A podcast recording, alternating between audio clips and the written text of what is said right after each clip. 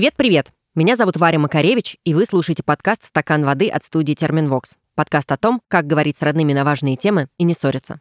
Как всегда, на финал сезона мы пригласили необычного гостя, а точнее даже двух. И если в прошлый раз это была моя мама, то в этом году мы позвали близких людей для студии Терминвокс. Вы уже видите название выпуска, и мы, как и вы, ужасно рады, что наконец у нас получилось реализовать эту идею и, как мы обычно говорим, поженить наши подкасты. И я, и мои гости выросли примерно в одно время, но у нас по-разному складывались наши семейные истории. Сегодня хочется просто поболтать о том, что такое для нас семья, какие языки любви мы привыкли использовать в семейных отношениях, что мы, миллениалы, хотим делать иначе и какие семьи создавать или не создавать. У меня в студии мои коллеги, классные ребята и ведущие моего любимого подкаста «Дневники Лоры Палны» Маша Погребняк и Митя Лебедев. Но сегодня никакой маньячной хтони, только обнимашки и принятие. Ребят, привет. Привет. Привет. Я давно, честно скажу, мечтала вас э, заманить в эту студию к себе в качестве гостей, тем более, что именно с вашего подкаста началось мое увлекательное путешествие в мир подкастов. Спасибо вам за это отдельное. О. Это так приятно. Но сегодня в кои-то веке мы будем говорить не про маньяков, Ура! не про Ура! всякую хтонь, Я счастлива. и даже не про ваш подкаст. Мы поговорим про вас, про нас как поколение, про наши отношения к семьям, ну и все такое. Как вам вообще оказаться вот в этой новой немножко для вас тематике? Готовы? Ну как, э, Митя во-первых, оттуда не вылезает. топовые аниме-кроссоверы получаются у нас сегодня. Два великолепных подкаста студии Терминвокс, а то и даже, может, и четыре, учитывая все остальные. Короче, Смотря как считать, да. Да, в общем, да. Поэтому очень классно. Я счастлив и рад. Я очень люблю стакан воды, если что. Вы делаете прекрасное дело, мы все делаем прекрасное Я дело. прям только хотела спросить, слушаете ли вы стакан воды, и Митя так раз и сам нативненько вернул. Конечно, да. Сказала про тему, я бы хотела сказать про тему, что семья для меня очень чувствительная, с одной стороны, а с другой стороны, противоречивая история, потому что я до сих пор не могу сформулировать, что это для меня, поэтому мне очень-очень интересно с тобой про это поговорить. Ну, я правильно понимаю, что мы так или иначе будем говорить про семью, про детей, про родителей и так далее, и так далее, поэтому я очень рада, что я сюда пришла, и я, да, я регулярно слушаю «Стакан воды» не только потому, что я шеф-редактор студии «Терминвокс», а еще и потому, что мне искренне все нравится, практически все, да. Это ужасно приятно. Ну, давайте тогда действительно разбираться, что такое семья. Знаете, я сейчас немножко в таком белом пальто побуду несколько секунд, но я росла в той обстановке, где мне казалось, что семья — это всегда про дружбу, про любовь, про принятие. И, наверное, так получилось, что только когда я пришла в стакан воды, я поняла, что вообще-то моя история — это скорее исключение. А для, не знаю, условно, 80% людей семья — это скорее про конфликты, про недопонимание, про какие-то вечные разборки. Вот если посмотреть, какие у вас базовые ассоциации со словом «семья», какое облако тегов там всплывает, когда вот вам говорят «семья», и ты такой «а, ну это вот». Честно говоря, у меня не всплывает практически ничего. вот правда. Ну, то есть это что-то такое, что я видела, как правило, у других. То есть у меня семья довольно разобщенная, у меня нет отца. Он умер, когда мне было шесть, и они с мамой развелись еще, когда мне был год. Ну, короче, сложная такая травматичная, довольно болезненная история. И я люблю шутить, что меня воспитала гомосексуальная пара. Так, возможно, нельзя говорить, но, возможно, вы это порежете. ну, Ну ладно. да, как известно, в России многие семьи однополые, потому что там мама и бабушка. Именно, именно. И так еще вышло, что у меня еще был в этой системе дедушка, но он тоже ушел, как бы все мужчины уходили, и как бы нормальной авторитетной мужской фигуры у меня не было, и примера тоже мужского у меня не было. Поэтому я всегда завидовала людям, у которых есть и мама, и папа, и сестра, и братик, и все здорово, и большой дом. И я не могу сказать, что у меня очень плохое детство, нет, разумеется, оно вполне нормальное, приемлемое для детей 90-х, вполне себе окей, но, к сожалению, у мамы с бабушкой довольно сложные отношения, поэтому они, ну, большую часть моего детства ругались. И, разумеется, мне это все было страшно неприятно, больно и обидно. Поэтому я тут скорее в позиции, а что такое семья, я там не была. У меня очень рано появилось ощущение, что я отдельный человек, несмотря на то, что я жила с бабушкой до 26 лет. Так уж вышло. Но я не понимала вот эти, знаешь, кровное родство, эти узы, что раз у меня, например, есть двоюродная сестра, мы с ней не общаемся, и все родственники, разумеется, говорят мне, что а-та-та, она же твоя сестра. Я говорю, у меня нет с ней ничего общего, она мне практически посторонний человек. Кроме того, что мы как-то связаны генетически где-то там. Конечно, да, и какое-то количество сентиментальных фотографий, где мы в дурацких э, комбинезонах. вазончиках там стоим с черепашкой. Но это к тому, что я, правда, не знаю, как будто бы я еще в поиске этого волшебного слова. Митя, а ты знаешь, какие у тебя ассоциации? И давай сейчас именно про семью, про родительскую, Да-да-да. потому что история про своих детей — это немножко дру- другая вселенная. Совсем другая история, именно так. Честно сказать, я пока слушал Машу, я как-то так аккуратненько экстраполировал, и я понимаю, что у меня, ну, примерно, примерно, в общем-то, то же самое, тоже 90-е, тоже, в общем-то, однополая семья, тоже мама-бабушка, но при всем при этом, наверное, вот про мужскую фигуру можно сказать чуть-чуть по-другому, потому что роль мужской фигуры в основном, наверное, исполняла мама. Она батрачила, она зарабатывала активнейше, я ее видел исключительно по вечерам, в то время как основное воспитание, естественно, им занималась бабушка, за что ей гигантическое спасибо. С отцом там была не самая простая ситуация и у него, и у нас, в принципе. Я третий ребенок своего отца, до этого у него была семья, и во время того, как я появился, у него была вторая семья. И вот он пришел к нам в семью, когда я учился в средней школе, прямо переходный возраст он попал, ему очень не повезло, к сожалению. И идеальный момент прям выбрал. Полная шляпа была, абсолютно. Я вспоминаю себя, какой мразью фантастической я был э, в это время, и большой ему памятник, конечно же, за терпение. Я там долго еще думал, а я могу простить его за то, что вот, значит, он вот так вот, он присутствовал или не присутствовал, а потом как начал присутствовать, начал Слушай, ну меня тебя можно понять, Мить. Я, кстати, не согласна, что ты там называешь себя мразью. Это совершенно нормальная обида. Ну, я бы тоже была, честно говоря, обижена. Да я, нет, была, я была ужасно обижена на своего дедушку, когда он ушел. И моя бабушка мне бесконечно говорила, что все мужчины такие и такие. У меня, кстати, предубеждение было к ним. Но неважно. То есть это очень понятное чувство. Тем поэтому более ты еще не учитывая мразь. твой возраст. И ты подросток. Можно себя понять, можно себя простить, но как бы это было, А действительно. папу ты смог простить в итоге? Я вот как раз к этому иду, что... А потом я поразмыслил так э, взрослой головой и думаю, come on, как бы его не за что прощать так-то. Ни в коем случае. Он передо мной точно ни в чем не виноват. Он может быть виноват перед другими многими людьми, в том числе и, например, с э, братом моим старшим, его вторым, получается, ребенком. У меня довольно долгое время были очень натянутые отношения. Возможно, эта натянутость шла именно от меня, потому что мне казалось, что он должен меня, по идее, ненавидеть, потому что из-за меня разрушился фактически довольно-таки относительно счастливый, судя по рассказам, Ну, по крайней мере, отца. привычная какая-то Да, жизнь. да, и он потерял очень много от этого, а я, получается, приобрел. Какого хрена? Но Возвращаясь к ассоциациям, Да. вот теперь зная всю эту историю, есть ли у тебя какой-то набор слов или образов, которые для тебя про семью? вот давай мне свое белое пальто назад, потому что Забирай. На самом деле, с чего ты начала как раз эту историю, про принятие, про какое-то добро, про поддержку, про вот это вот все, это есть. И это было, наверное, всегда в моей семье с родителями, со старшими, с бабушкой. И плюс ко всему сюда еще добавляется огромное количество смеха. Потому что ты э, домой возвращаешься из э, относительно там сурового, жестокого мира, и ты начинаешь ржать с момента того, как ты переступил дом. Все постоянно хохмят, все вечно травят какие-то байки, что-то еще. Не всегда это бывало э, прям э, весело, мило, трогательно, потому что бабушка, при всем моем уважении к ней, у нее был не самый простой характер и не самое простое отношение, собственно, к отцу в том числе. Бывало, что она его подкалывала очень жестко. Я сейчас вспоминаю это, это, опять же, большой памятник ему за его нечеловеческое совершенно терпение. Но при всем при этом это всегда было весело, задорно. Это был обмен шутками, обмен колкостями даже. И никто ни на кого особо сильно не обижался. И когда в семье ссорились, для меня это был легкий ужас, потому что, ну, а как бы так не то чтобы заведено. Но Наверное, все эти да. колкости и любовь шутить мы видим, что ты явно унаследовал и Да, в вынес целом, оттуда. да, это на самом деле прекрасная социальная роль, э, к которой я очень сильно прикипел. Ну, и я ее транслирую, получается, дальше. Но это следующий вопрос, видимо, или там какой-то из.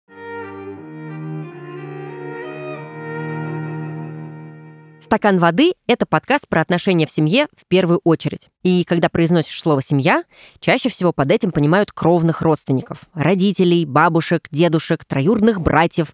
Многим из нас везет, и отношения с близкими складываются удачно. Но, как мы все знаем, бывает по-разному. Хорошая новость в том, что некоторых членов семьи мы все-таки выбираем сами. Догадались, о ком я? Правильно, о наших партнерах по жизни, о женах и мужьях. Вот так встретил человека и понимаешь, на 100% мое. А дальше все как в самых возвышенных историях любви. Перефразируя известный советский фильм, влюбился, очнулся, ЗАГС. И вот тут в истории появляется еще один персонаж, а точнее даже два – кольца. Я ужасно трепетно отношусь к свадьбам. Ничего не могу с собой поделать. Я обожаю необычные символические и смысловые церемонии. Знаете, когда вот все продумано до мелочей, и эти мелочи отражают характер пары. И даже те самые обручальные кольца могут быть не просто кольцами, а настоящим символом вашей любви, который расскажет вашу историю. Это может быть кольцо с отпечатком пальца любимого человека, с рельефом гор, куда вы первый раз вместе съездили отдохнуть, или даже с надписью шрифтом Брайля. Партнер этого выпуска – бренд Ring Studio, ювелирный бренд, который с 2010 года создает именно такие кольца-символы. У Ring Studio собственное производство и студии в Москве и Питере. Мы привыкли думать, что кольца — это некий обязательный атрибут свадьбы. Но на самом деле гораздо больше. Через символический дизайн кольца можно рассказать целую историю вашей пары — кольца в Ring Studio изготавливаются индивидуально. То есть вы сможете продумать каждую мелочь и внести изменения в дизайн модели. Идеально подогнать кольца по размеру и выбрать все параметры кольца вплоть до редких проб металла. Например, 985 проба, то есть чистое золото. У бренда собственное производство и штат художников. А это означает не только контроль качества на каждом этапе, но и практически бесконечные возможности по созданию кольца вашей мечты. Кстати, если вы уже точно знаете, что хотите необычные кольца, но еще не придумали какие, то можно зайти на сайт Ring Studio и пройти тест. Ответив на несколько простых вопросов про себя и про вашу пару, ну, типа, о каком отпуске вы мечтаете, каким представляете свой будущий дом, вы получите выборку колец, которые подойдут вам по духу. Мне предложили, например, минималистичные кольца с характером. Вроде бы классические, но в новом прочтении. И среди них, кстати, было и кольцо с отпечатком пальца партнера. Мне этот нестандартный дизайн очень понравился. Короче, я бы с удовольствием носила такое кольцо, и тут место для намека моему мужу, что кольца можно было бы и обновить. В каталоге, кстати, есть не только обручальные и помолвочные кольца. Есть еще и кольца обещания, и лаконичные широкие кольца, и кольца с фантазийными огранками. Я просто залипла столько на сайте всего красивого. И как здорово, что очень много скидок во всех каталогах на интересные модели. Кстати, у каждой модели рядом с ценой есть кнопка «Примерить онлайн». Можете сфотографировать свою руку и буквально надеть кольцо на палец. Для этого переходите на сайт Ring Studio, ссылку, как обычно, оставлю в описании.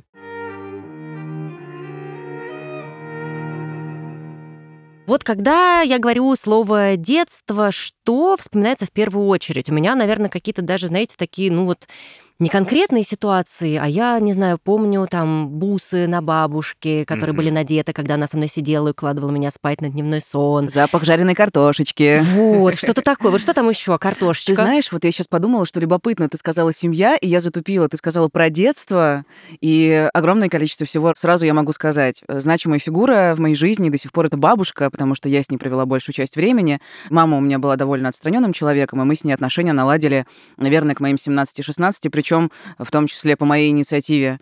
И, ну, с бабушкой у меня, правда, гораздо более глубокий контакт эмоциональный. Мы с ней общаемся в WhatsApp, в Телеграме, где угодно. Какая она у тебя шлет... прогрессивная бабушка. Да, она очень прогрессивная, она шлет мне видосики с Ютуба, она обожает э, всех иноагентов, не буду перечислять. Мы с ней на одной волне, и это удивительно. Она даже умеет писать кружочки в Телеграме. Слушай, она все умеет. У меня даже некоторые друзья не умеют это делать, а тут целая бабушка. Да, ей 78 лет, и она довольно активная. И с бабушкой, наверное, наверное, связано все самое теплое, что было в моем детстве, хотя она тоже, разумеется, вела себя довольно жестко периодически, потому что это советское поколение, послевоенное, и у нее тоже супер непростая семья, и, разумеется, я прекрасно понимаю, откуда растут ноги ее, ну, периодически, не знаю, агрессии и так далее, ну, что было, я думаю, с любыми нашими старшими родственниками. И бабушка очень много времени со мной проводила, покупала мне книги, она мне дарила на день рождения, как правило, очень много разных книг. Она, я помню, подарила мне Стругацких, она подарила мне что-то еще. По-моему, когда я увлеклась Вселенной, я очень любила «Волшебника изумрудного города», и они тогда еще с дедушкой, когда еще дедушка не ушел, они мне подарили очень много, ну, в общем, первоисточник — это «Волшебник страны Оз», Фрэнк Баум, очень-очень много книг, которыми я зачитывала все лето. Она очень много со мной проводила времени, она меня бесконечно кормила. Разумеется, самые лучшие борщи оттуда. Как и все бабушки. Да, и самая яркая, одна из самых ярких ассоциаций, это когда мы с сестрой, вот той самой двоюродной, с которой я сейчас не общаюсь, но в детстве, разумеется, мы общались, мы приходим с мороза, и бабушка наливает нам ароматнейший борщ, это просто чудесно и великолепно.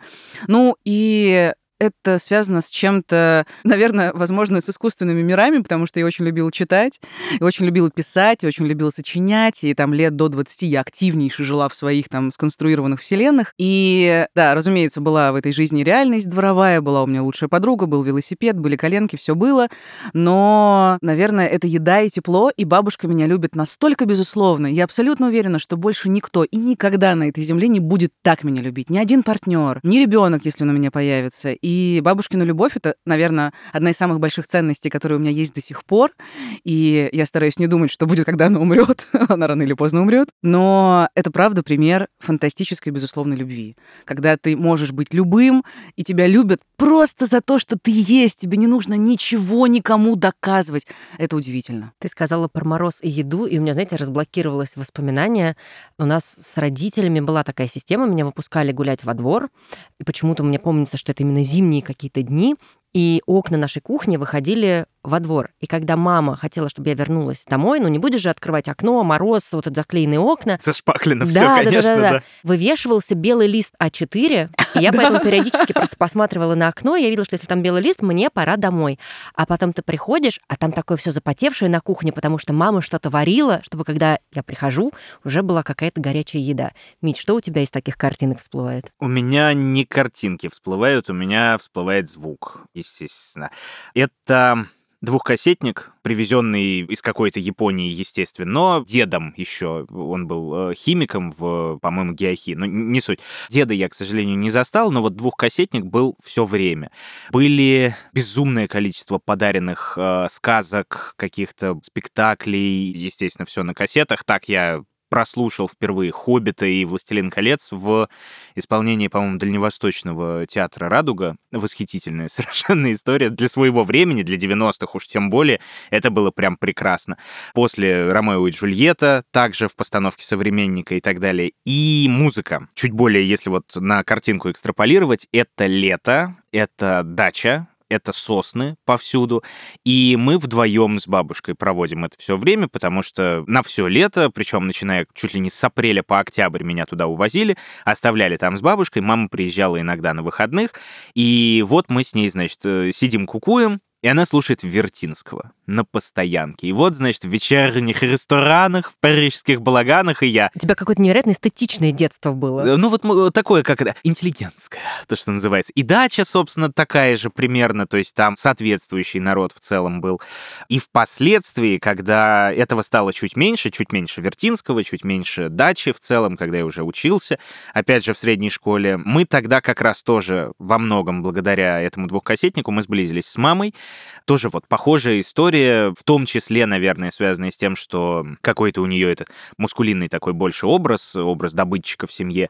И поэтому к маленьким детям, ко мне, к маленькому ребенку, она не особо сильно проявляла какой-то интерес прям лютый. Ну, потетешкать, повеселиться, вот это а все. поговорить с тобой и не о чем. А поговорить и не о чем. А тут можно, оказывается, поговорить. И она достает из широких штанин, что называется, кассету, опять же, записанную когда-то там в 80-х годах с ручкой по бумажке нацарапанным, а там Цой, там. Кто из них иноагент? Ты уже сейчас аккуратнее дату перечислять Да. будем до утра. Короче, В общем, Цой они. и, и же с ними. И я вот это вот сижу, слушаю звезду по имени Солнце, Вау. и мама рядом со мной сидит, я поворачиваюсь к ней с открытым ртом и вижу, что у нее точно такой же, но она кайфует не от Цоя, а от меня, которому это все И нравится. от твоего кайфа. Да, и с этого вот как раз-таки все и начинается. Это класс восьмой, получается. Это сколько ж мне лет? Ну, лет 15 или около того. Ты сказал про дачу, и у меня вот тут вот тоже кликнуло. У нас была дача, на которую меня достаточно часто возили в детстве. И когда мне было лет уже 17, наверное, папа ее продал. И для меня это до сих пор какой-то совершенно незакрытый гештальт. И вот мне сейчас 36, И я нашла нового владельца этой дачи. Серьезно? Я написала ему в WhatsApp. Обалдеть. И я попросила, пожалуйста, можно ли я приеду посмотреть участок. Для меня это очень важная часть моего детства. Я очень хочу посмотреть, что там.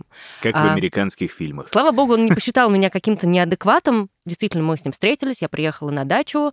Для меня это было какое-то очень важное место из моего детства. И я рада, что я туда приехала, потому что я ее увидела, и это уже не та дача, он не очень ей занимается, она такая немножко заросшая, заброшенная, я побродила по дому, насколько это возможно было, походила по заросшему участку, но для меня это было какое-то супер важное действие, прийти туда, снова прокрутить вот эту кинопленку из своего детства, побыть там, и как-то я подуспокоилась. Есть ли у вас какие-то такие места, куда вот вы приходите, может быть, у вас есть еще такая возможность прийти и понять, что вот я здесь, была ребенком, мне было круто. Боже мой, я про это могу говорить очень долго, но я постараюсь уложиться кратко. Я фанат своего города Ростова-на-Дону. Я выросла в старом центре купеческом с этими облезлыми особнячками, которые бесконечно сносятся. Год от года я приезжаю несколько раз в год в Ростов, и я первым делом иду гулять по местам своего детства и проверяю, что стоит, что снесли, что не снесли. К счастью, что-то еще остается, и это просто такая моя большая любовь. Там нет прям какой-то сверх-мега универсальной уникальной архитектуры, но там сохранился цельный ансамбль купеческий, довольно большой, рядом с рекой. И, в общем-то, все мое детство прошло там, вот в этих трущобах, грубо говоря, да. Кстати, любопытно тоже сейчас просто всплывает. У меня школа находилась на берегу реки, на берегу реки Дон. И мне идти до нее было пять минут. И она тоже вот в этом прекрасном районе. Ну, прекрасное место. Плюс я еще училась в художественном классе пару лет. И у нас была мастерская на шестом этаже, где было видно противоположный берег. И это все сейчас на меня наваливается. И это все все еще есть. То есть это место, этот район, я там провожу очень много времени, когда приезжаю. И в той квартире, где сейчас живет моя бабушка, это квартира, в которой я выросла. Там стоят гигантские часы с боем, которые подарили моему дедушке на какой-то юбилей с надписью, с гравировкой. Там ковер, который я Тот помню. самый. Тот самый. Два ковра. Там бабушка, там книги. У нас, разумеется, гигантская стенка. Артефакты остались в том числе и такие. Я раскрываю створки, и этот запах старых книг, которые я разбирала в детстве, плюс гигантский чемодан со старыми фотографиями, которые я все никак не могу систематизировать. И каждый раз я окунаюсь в мир своего детства. В общем, это квартира в центре Ростова, в центре вот этого всего купеческого великолепия. Она все еще есть. И мне 33 в этом году, и я часть этого места, и это удивительно. Слушайте, мы разговариваем, ну, вроде бы взрослые люди такие, типа 30 плюс, и все еще настолько вот где-то мыслями иногда в нашем детстве. Куда Конечно. ты ходишь, Мить, чтобы почувствовать себя вновь ребенком и понять, что вот оно? Так туда же, на дачу. Хотя от прежней дачи там практически ничего не осталось, потому что я помню, когда я туда приезжал, там э, между, ну, грубо говоря, гостиной и какой-то из спален была старая стенка, над дверью на косяке было написано «комната для офицеров» карандашом химическим, потому что там э, квартировался какой-то полк еще в сороковые годы. Офигеть. Настолько э, роскошно все. Бабушка хранила историю, что висел на дачном сортире транспарант, нарисованный бегло от руки «Спи скорее, твоя подушка нужна другому». Поэтому, в общем, прекрасно. А через улицу стоял танк замаскированный. Я не знаю, что он делал, правда, на северо-западе от Москвы, но, тем не менее, предание живо. Ушло очень многое. А Э, воспоминания остались. да, осталось место. Остался Локус, остался Гениус Лоци, остался Ойкос, тот самый, что греки называли домом.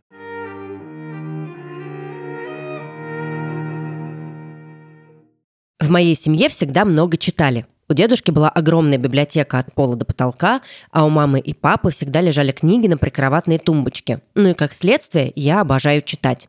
Мне нравится, как с помощью книги я могу перенестись в совершенно другую реальность и отвлечься от повседневности. Причем я всю жизнь была адептом именно бумажных книг. Но потом появились два фактора, которые поменяли мои читательские привычки. Фактор первый – я стала больше путешествовать, и брать с собой толстенные романы стало сложновато. Фактор второй – у меня родилась дочка, и периодически мы с ней спим в одной комнате. Сами понимаете, что почитать на ночь в таком случае не очень удается. И я нашла идеальное решение.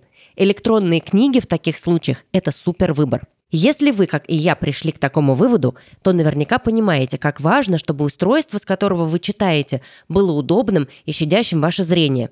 Ридеры Onyx Books как раз оптимальное решение для комфортного чтения в любых условиях. Главное их достоинство в том, что в них используются экраны электронная бумага, то есть текст на них выглядит так же, как в бумажных книгах. И, соответственно, ваши глаза утомляются гораздо меньше, чем при чтении с смартфона, например. Я, честно говоря, вообще не люблю читать книги в телефоне именно из-за его экрана и неуместной яркости, да и постоянно всплывающие уведомления и мессенджеры очень отвлекают. А в ридерах Onyx Books комфортная подсветка без мерцания позволяет читать в условиях плохого освещения и даже в темноте, так что вы точно не разбудите спящего в комнате ребенка или свою вторую половинку. Ну и, конечно, их невероятно удобно брать с собой, ведь ридер может хранить зарядку в течение нескольких недель и вмещает огромное количество книг, в отличие от вашего чемодана. В общем, пляж, спальня с ребенком, вагон поезда или очередь у врача – всюду можно взять с собой удобный, безопасный и комфортный в использовании ридер Onyx Books. Ссылка на онлайн-магазин компании в описании. Приятного чтения!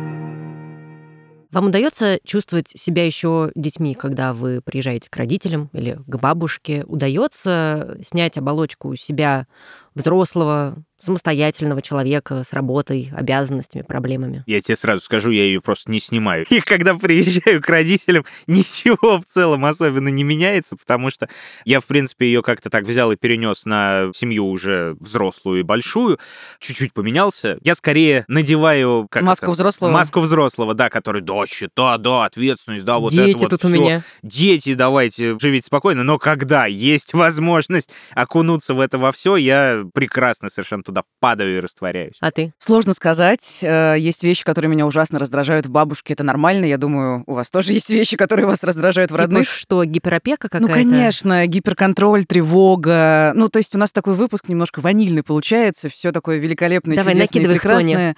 Но, разумеется, очень много сложных психологических процессов. И иногда меня бабушка бесит. Я говорю, бабушка, ну прекрати, я знаю, где лежит это и это и это, и эту тряпочку я положу именно туда. Ну, то есть у нее, правда, очень-очень высокий уровень тревоги бытовой. И я с ней спорю. Я немножко веду себя, возможно, как подросток, периодически. Но я очень стараюсь это делать из взрослой позиции, правда. Очень спокойно. Я на самом деле иронизирую.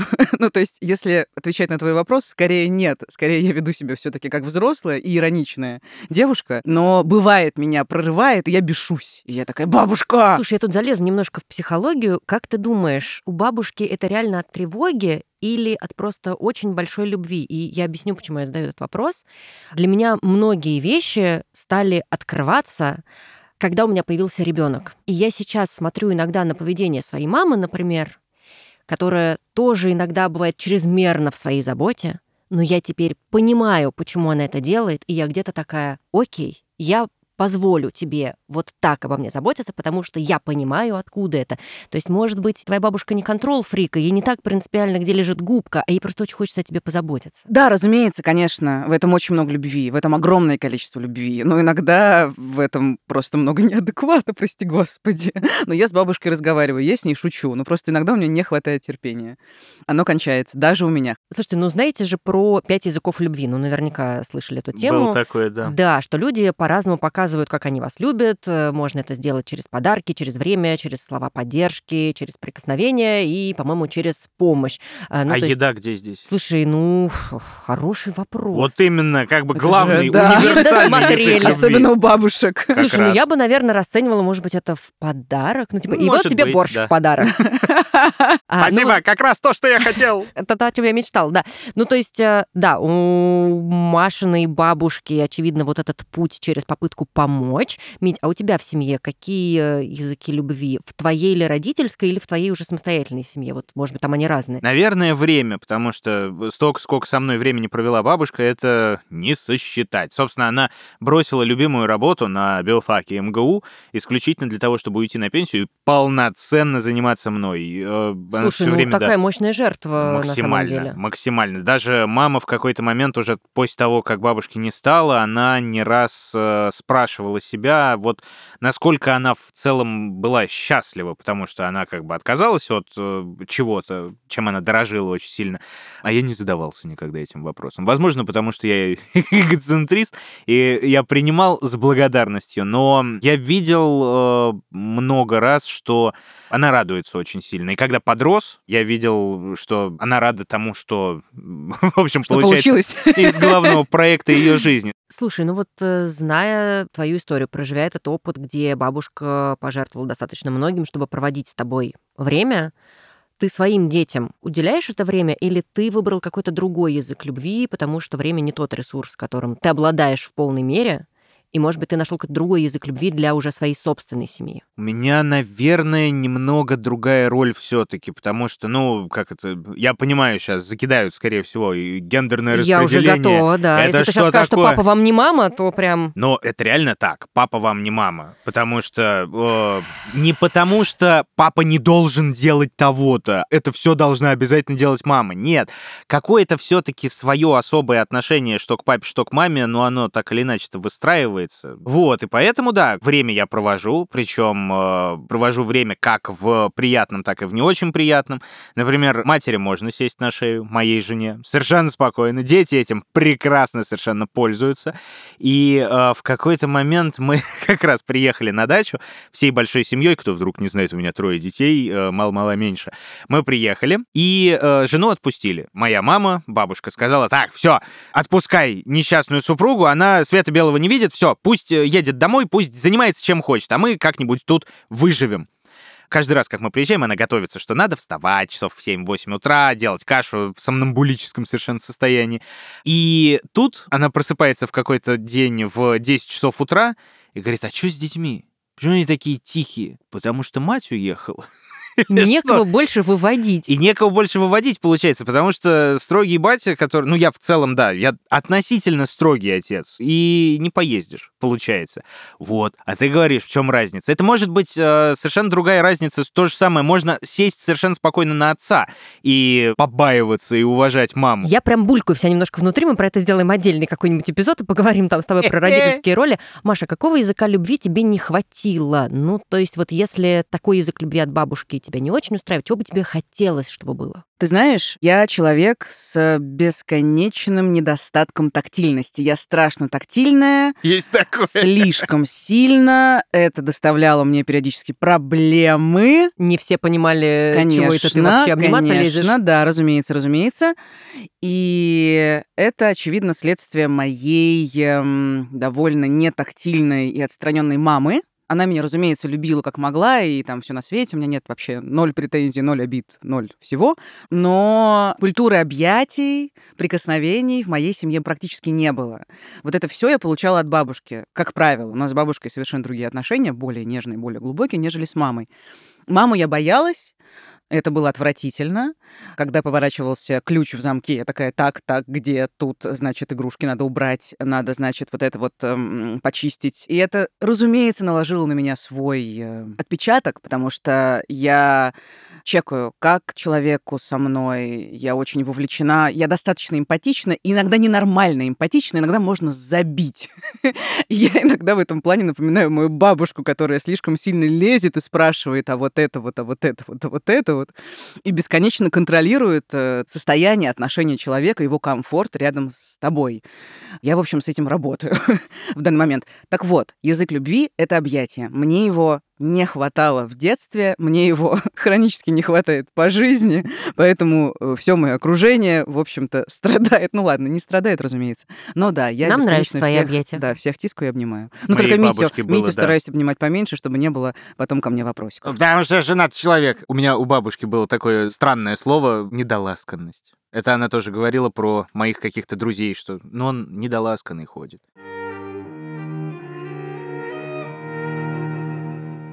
А вы какие-то свои вот эти, кстати, обиды проговаривали с родителями или с бабушками, или, ну, например, вот с мамой? Ты когда-то с ней говорила про то, что мама, когда ты поворачивала ключ в замке, мне вообще становилось стремновато, и хотелось быстренько, быстренько, быстренько все прибрать. Если честно, история с мамой довольно тяжелая, потому что сейчас э, моя мама в довольно непростом состоянии. Ну, в общем, я не буду углубляться, но последние несколько лет я воспринимаю маму как человека, которому априори хуже, чем мне. У нее меньше ресурса, у нее меньше сил, и, разумеется, я должна ее поддерживать, как мне кажется. Я это делаю по мере своих возможностей, опять же, не упарываясь. Я понимаю, что она отдельная, вполне дееспособная женщина, которая может справиться со своими проблемами самостоятельно. Ну, в общем, у меня было какое-то количество кризисов, связанных с этим. Мне было очень тяжело с ней видеться, мне было тяжело с ней прощаться, мне было все тотально тяжело. Я могла сесть условно в поезд и рыдать два часа, когда я ехала из Ростова в Москву обратно, и думать, ну, господи, ну как же так, ну и так далее. Я ее продолжаю любить, разумеется, меняется. Я продолжаю ее поддерживать, опять же, по мере сил, я в нее верю, я говорю ей все, как надо говорить, но при этом в наших отношениях очень мало меня. Я не рассказываю ей о своих проблемах, я не рассказываю ей о том, что меня там раздражает или от чего я устаю на работе. Нет, мы всегда, ну, как правило, мы по большей части говорим о ней, а если я говорю о себе, я говорю о себе достаточно аккуратно, вот так, как надо, чтобы мама не переживала, не задавала мне лишних вопросов. Ну, в общем, это правда все такой замес достаточно В общем, непростой. ты там пытаешься иногда быть э, взрослым, да, который вот, разрулит. Да, да, и это отвратительно. Не люблю так. А вот с бабушкой мне проще. Несмотря на то, что бабушке полно своих как бы тараканов, она энергичная, витальная женщина. И я такая, ну, будет по-твоему, да, фиг с тобой. Ну, то есть я не испытываю вот этого ужасного напряжения, когда я с ней разговариваю. Я знаю, что бабушка разрулит. Она может ныть, она может жаловаться, она может обзвонить всех соседок с какой-то своей там бытовой проблемой. Она в итоге все порешает сама. Это ее линия поведения. И я ее воспринимаю, разумеется, как э, более взрослого человека. Как того самого взрослого Да. с авторитетом Да, и да, опорой. да. Митя, а ты со своими можешь выйти на какой-то откровенный разговор и сказать, ребят, вот тут вот что-то вы не доработали, не досмотрели, мне не хватило. Смотри, мама моя по образованию психолог. Понятно, не выйдет с ней вот этих выкрутасов, видимо. Или она сама все понимает, А к вот этому... наоборот, скорее. Мама психолог по образованию, которая не верит в это во все. Она к астрологии относится чуть серьезнее, чем к психологии. Вот настолько. Там своя история, почему к астрологии, если что, вот, тоже не потому, что она прям верит, но дело в другом. Вот смотрите, с бабушкой, даже если что-то э, я хотел с ней поговорить, может быть, я не успел просто. Но я сейчас вот так воз- возвращаюсь и думаю, вот именно сейчас, э, сидя в студии, а что-то было ей, что предъявить-то можно прям по-серьезки? Ну, нет. Было ли что предъявить маме? Маме, может быть, было, но нет. Я где-то это рассказывал, что благодаря маме я не поступил на актерский факультет, а пошел на журналиста. И в какой-то момент я все-таки решил ей предъявить, когда я уже стал довольно взрослый и мог с ней напиться до состояния безумия До совершенно. состояния предъяв. Да, Класс. скажи, пожалуйста, мать, не что ж ты так официально, мать? А потом я понял, что, come on, предъявлять что-то серьезно. Я здесь нахожусь в основном благодаря этим людям. Более того, отец, к которому, ну, чисто теоретически предъяв может быть гораздо больше, чем к этим людям, которые меня таки воспитали и занимались э, мною с э, несознательного возраста и весь несознательный возраст. Отец все-таки человек чуть более пришедший, да? Он молчун, прям лютый. Я, например, такая страшная особенность, я не звоню своему отцу никогда. Просто мы с ним не разговариваем по телефону. Ну, типа, не хочется? Ни ему, ни мне. Мама мне звонит, и я звоню маме. А мы с ним не общаемся. У него для этого есть э, его сын и старшая дочь. От первых двух семей, получается. Они с ним общаются. А мы с ним как-то вот это не наладили. Я иногда ему пытаюсь, и как-то приходит в голову, говорит, Господи, какая же я сволочь. Я, у меня папа живой, прекрасный, замечательный, добрый. Надо позвонить. Пап, привет, как дела? Да нормально, а у тебя как? Тоже. Ну, приедете. Ну, приедем, наверное. Ну вот и, и, э, давай. Вот и поговорили. Вот и поговорим. И все. И как бы вот это не язык любви совершенно. Мы так с ним не умеем. Но вы приезжаете к нему и Но мы разговариваете в реальной жизни. мы разговариваем, мы шутим, мы веселимся.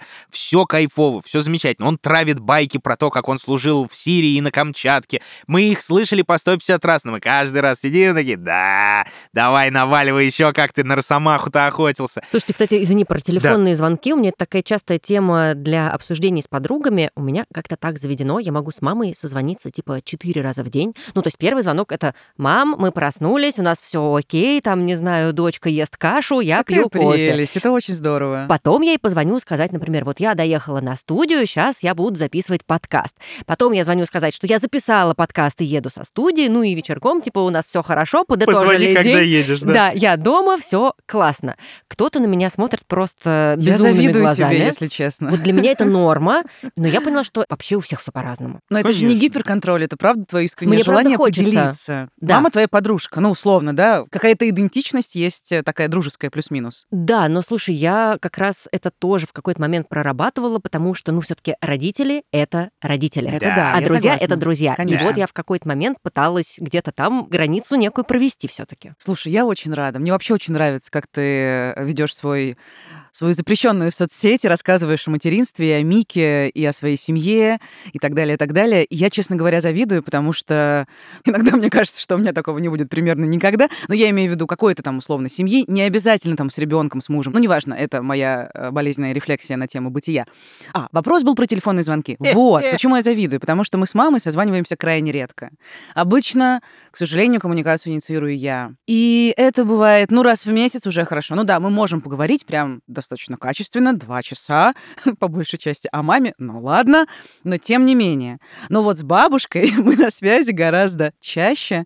И когда, я помню, я вот рассталась э, со своим партнером в конце, по-моему, августа, и у меня случилась первая командировка в Новосибирск.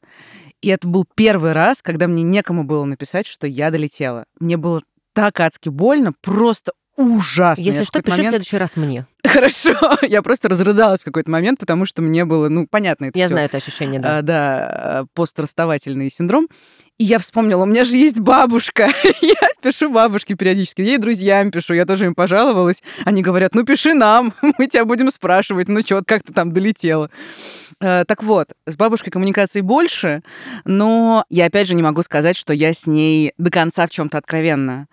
Это бабушка. Есть вещи, которые ей не нужны, наверное. Есть вещи, которые она поймет с большим трудом. Э, Ну Большой да, у нас вещи, был разговор, например, про, де- рассказывать. про депрессию. Но так или иначе, я как-то объяснила, что это такое, и что я нормальная в действительности. Это же ваше даже ей- поколение придумало, Да, да? я, я даже Конечно, объяснила до нас ей... не болели. Да, я Да. даже объяснила ей, почему я занимаюсь true crime ом, потому что для нее это был ужас. Маша, что это такое? Какой-то кошмар, это неадекватные люди. Мы всем офисом зачитывали это прекрасное сообщение. Маша, охотник на примадон, ну что это такое? Да-да-да. Это было прекрасно. Да, но в целом я ей примерно объяснила. Я даже своему дедушке, когда я была недавно в Ростове, я даже ему провела ликбез, что такое подкаст и почему это не радио в интернете, и почему я занимаюсь такой темой, и почему это нормально заниматься такой темой. Мне не всегда удается объяснить, кстати, про подкаст, Да. да. что не радио, так что ты молодец. Да, и еще я хотела добавить одну важную вещь. Ты говорила про до этого, про разговоры с э, родными, ну, не предъявы, но просто обсуждение своих чувств и эмоций. Я вот с бабушкой могу про это поговорить. Например, вот есть история, которую мы периодически вспоминаем, но мы даже смеемся. У меня были всегда хронические проблемы с цифрами. С алгеброй, с физикой, в общем, совсем точным, совсем вот этим вот. Нас здесь двое. Да, э, совершенно отвратительно, а моя бабушка физик. И я всегда со всеми этими совершенно чудовищными вещами приходила к ней. И у нее иногда лопалось терпение, потому что, ну, я ну, тупая. ну, что сказать-то. Однажды она не выдержала и, ну, не то чтобы дала мне кулаком по челюсти, это, наверное, слишком жестко прозвучит, ну, как-то вот, вот был какой-то акт физически не очень приятный. Но, по-моему, да, это вот был, типа, ну, Маша, ну, давай уже. Такой легкий хук справа. Ну да, да, да, да, да, да, да. И мне было страшно обидно, я, конечно, рыдала и ужасно обиделась. И периодически я бабушке вспоминаю. Но мы нормально, мы это проработали, мы даже над этим смеемся периодически, что, ну, типа, ты настолько сильно была не в состоянии, но бабушке, разумеется, стыдно. Конечно, конечно, она все понимает.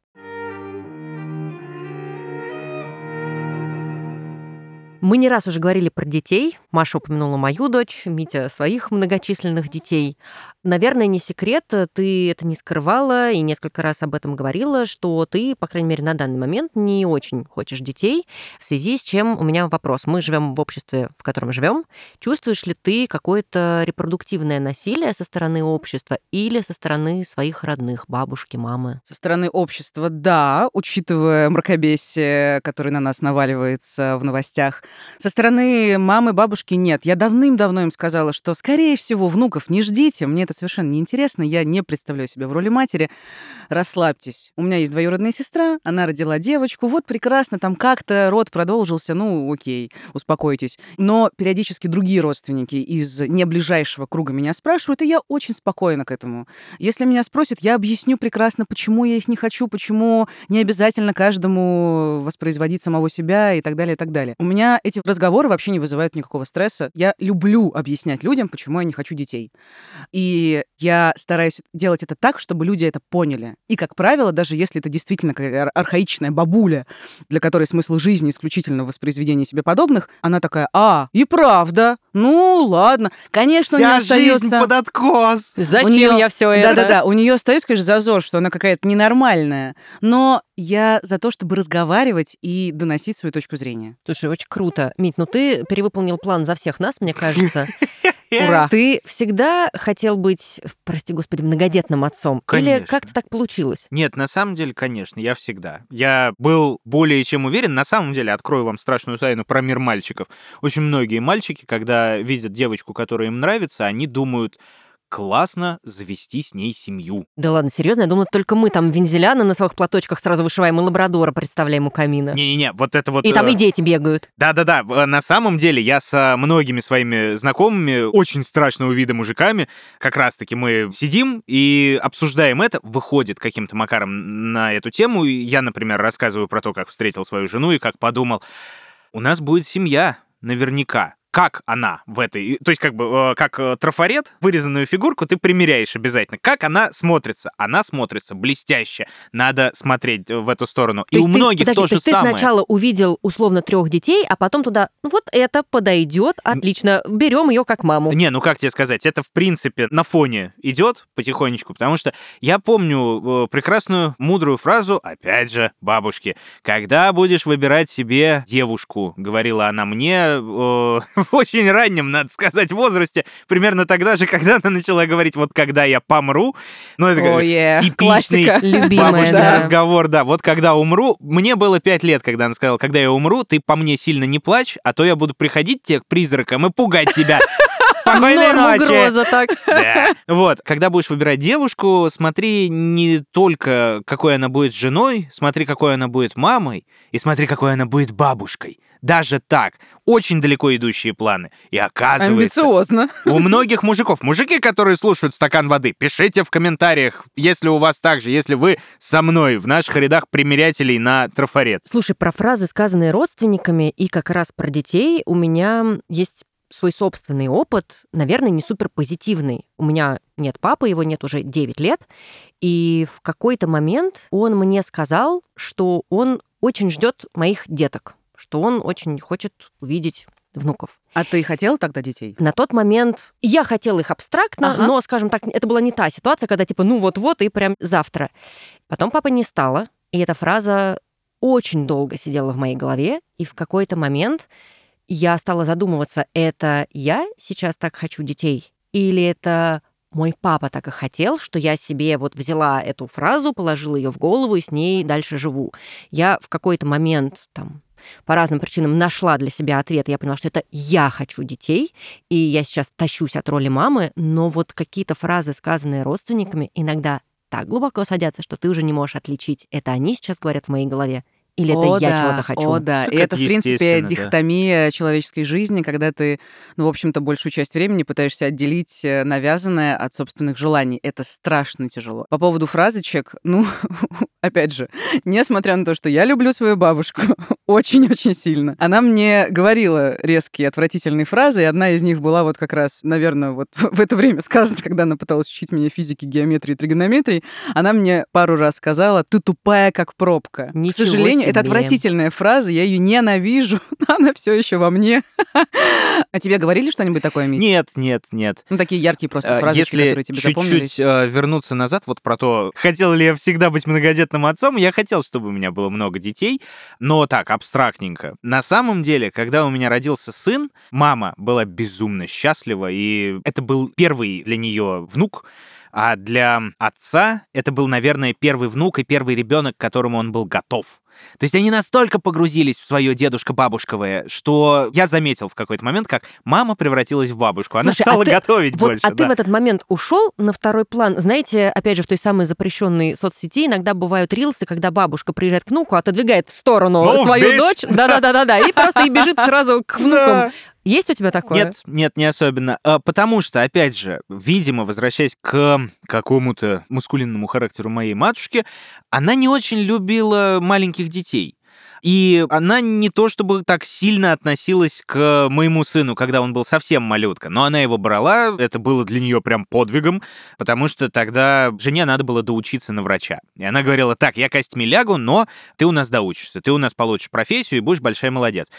И она говорила каждый божий раз, когда приезжала, она говорила, какой он хороший. Она говорила, как она его сильно любит. И она говорила, ну, и можно остановиться. Потому что я единственный ребенок в семье. Она не А это о чем единственный, ты но у говорит? нее старший брат был. Но она всегда была уверена, что один ребенок, that's enough, абсолютно точно.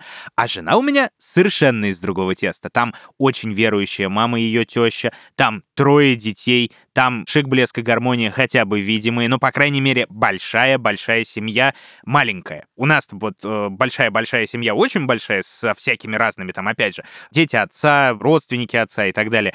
Но на нашей ветке, на моей личной ветке, как-то многодетность, ну, не получалось. И тут вот я. И тут ты все исправил. Да, в целом, э, да, довольно-таки. И когда я говорил ей, что будет второй ребенок, она говорила, ну, замечательно, здорово, как-нибудь сдюжим. И тут с математикой сейчас, видимо, напутаю, но где-то, значит, э, дочке год, сыну чуть больше, понятное дело. Я вызываю родителей, они проездом в гостях, и я говорю, мам, пап, тут, короче, третий ребенок будет. Я вижу, как мать затухает на этих э, словах, и э, после минутной паузы она говорит, не, ну хорошо.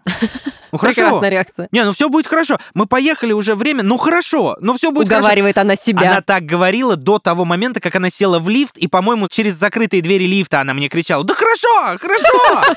Она успокаивала себя до одури совершенно. И вот сейчас, младшей дочери два года, она позвонила поздравить э, меня с ее днем рождения, и, и меня с женой, и она говорит, и я очень радуюсь, что вот э, старший и старшая я, они уже в сердце сидят, а младшая туда активным образом идет. Я рада этому. Класс, я это счастлива, что потихонечку это все приходит, приходит и приходит. Так что сломать можно кого угодно, но э, какой-то другой, видимо, был вывод э, из, из этой всей речи. Давайте попробуем э, как раз, я бы могла, конечно, разговаривать с вами вечно, но надо попробовать как-то зафиналиться. Что бы вы сказали своим родителям, если бы вы могли вернуться в свое детство и что-то им там нашептать про себя? Или, наоборот, про них? Я не буду плакать, Но можно, если хочется. но я бы сказала маме, чтобы она меня обнимала, чтобы она меня хвалила. Она меня практически не хвалила. И поэтому я бесконечно с этим синдромом самозванца и очень многие вещи, к сожалению, с детства, ну как ни крути. Мозг, разумеется, нейропластичная штука, но Все мы родом оттуда. Разумеется, мои корни страшной неуверенности, нелюбви, самоуничтожения, они же оттуда, и мне очень сложно с этим. И я бы сказала, мама, ну, ну я у тебя офигенная, просто потому что я есть. Мне не нужно уметь идеально делать бутерброды. У нас был случай, когда она сказала, что бутерброд хреново сделала, я сама сделала, я ужасно на нее за это обиделась. И я бы сказала, обнимай меня, прижимай меня к себе почаще, говори, что я молодец. Мить, а что бы ты сказал своим родителям, если бы ты мог вернуться в детство, что-то нашептать им про себя? Или, может быть, про них? Все правильно. Только все правильно. Больше ничего абсолютно. При всем том, э, что было, при каких-то косяках, которые всплывали, при каких-то проблемах, которые, может быть, надо проговорить, может быть, надо предъявить и проработать и так далее.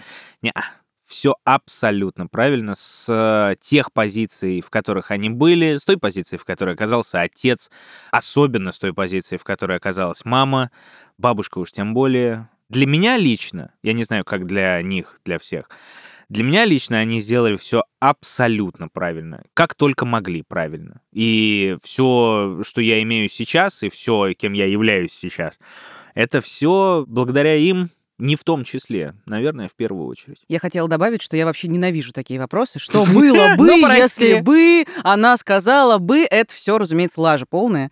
Но я сказала от сердца, но я согласна в этом плане с Митей, что да, бабушка с мамой сделали все, что они могли. Они, правда, моя семья, такая, какая есть. Они такие, я все прекрасно понимаю, я все понимаю. Я понимаю, почему они вели себя так. Я понимаю, почему мама вела себя так. Я ни на кого не обижаюсь вообще ни разу. Это правда. Ну, то есть в глобальном смысле у меня нет э, вот этой наполненности и уверенности, как в Мите, что все правильно, что все я такой, и, значит, все хорошо получилось. Я получилась поломанная, я себе не нравлюсь, я не очень люблю жить и так далее, и так далее. Но как бы это уже мои проблемы. Это уже не проблемы моей бабушки, это не проблема моей мамы. Плюс еще есть генетика, плюс еще есть, э, не знаю, гипофиз, эпифиз, серотонин, дофамин, все что угодно. С этим уже я буду разбираться. Разумеется, я им благодарна, но без этого, знаешь, ой, спасибо, что родили. У меня вообще иногда были вопросики, а можно было бы вообще-то не рожать. Мама хотела сделать аборт. Я, как в свои особо отвратительные депрессивные времена, думала, ну вот сделала бы, было бы все окей. Поэтому я достаточно так жестко по-чернушному отношусь к феномену жизни, я с этим работаю, но я прекрасно осознаю, что наши родители, как правило, бабушки, дедушки, любые родственники, они никогда не хотят нам ничего плохого. Они просто не умеют любить нас так, как нам нужно. Мне бы очень хотелось, чтобы моя дочь, когда вырастет, наверное, сказала бы мне что-то подобное, типа, мамуль, молодец, все правильно, поводов ходить к психотерапевту даже не так уж и много. Спасибо, Она что все так зайдет в сделала. твою запрещенную соцсеть и обалдеет от того, сколько времени ты с ней проводила, какое огромное количество раз ты водила ее в бассейн. Она поймет, в какой, ну, она, я думаю, будет Возможно, количество сторис и постов как раз и станет поводом похода к психотерапевту. Это мы узнаем лет через 30. Ребят, Блин, мам, цифровая безопасность, да, да. след. Ребят, спасибо вам огромное. Мне точно есть о чем подумать после нашего разговора. Это было классно. Ну и моя мечта поболтать с вами осуществилась. Ей. Ура! Спасибо тебе!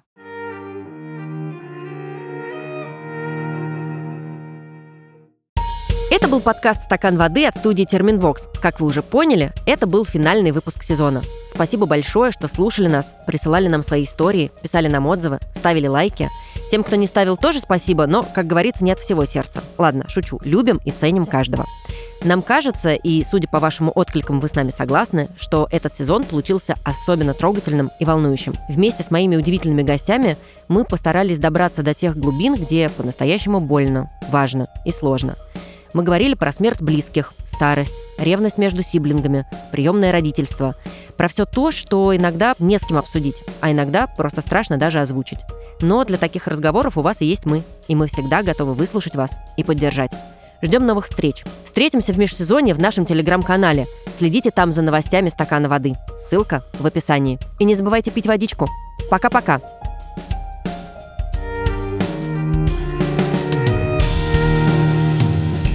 А теперь про тех, кто делал для вас третий сезон «Стакана воды». Разрабатывает сценарий и задает вопросы в студии Варвара Макаревич. Приглашает гостей и продюсирует все, что вы слышите Лера Кудрявцева. Редактирует и причесывает звук Кирилл Кулаков.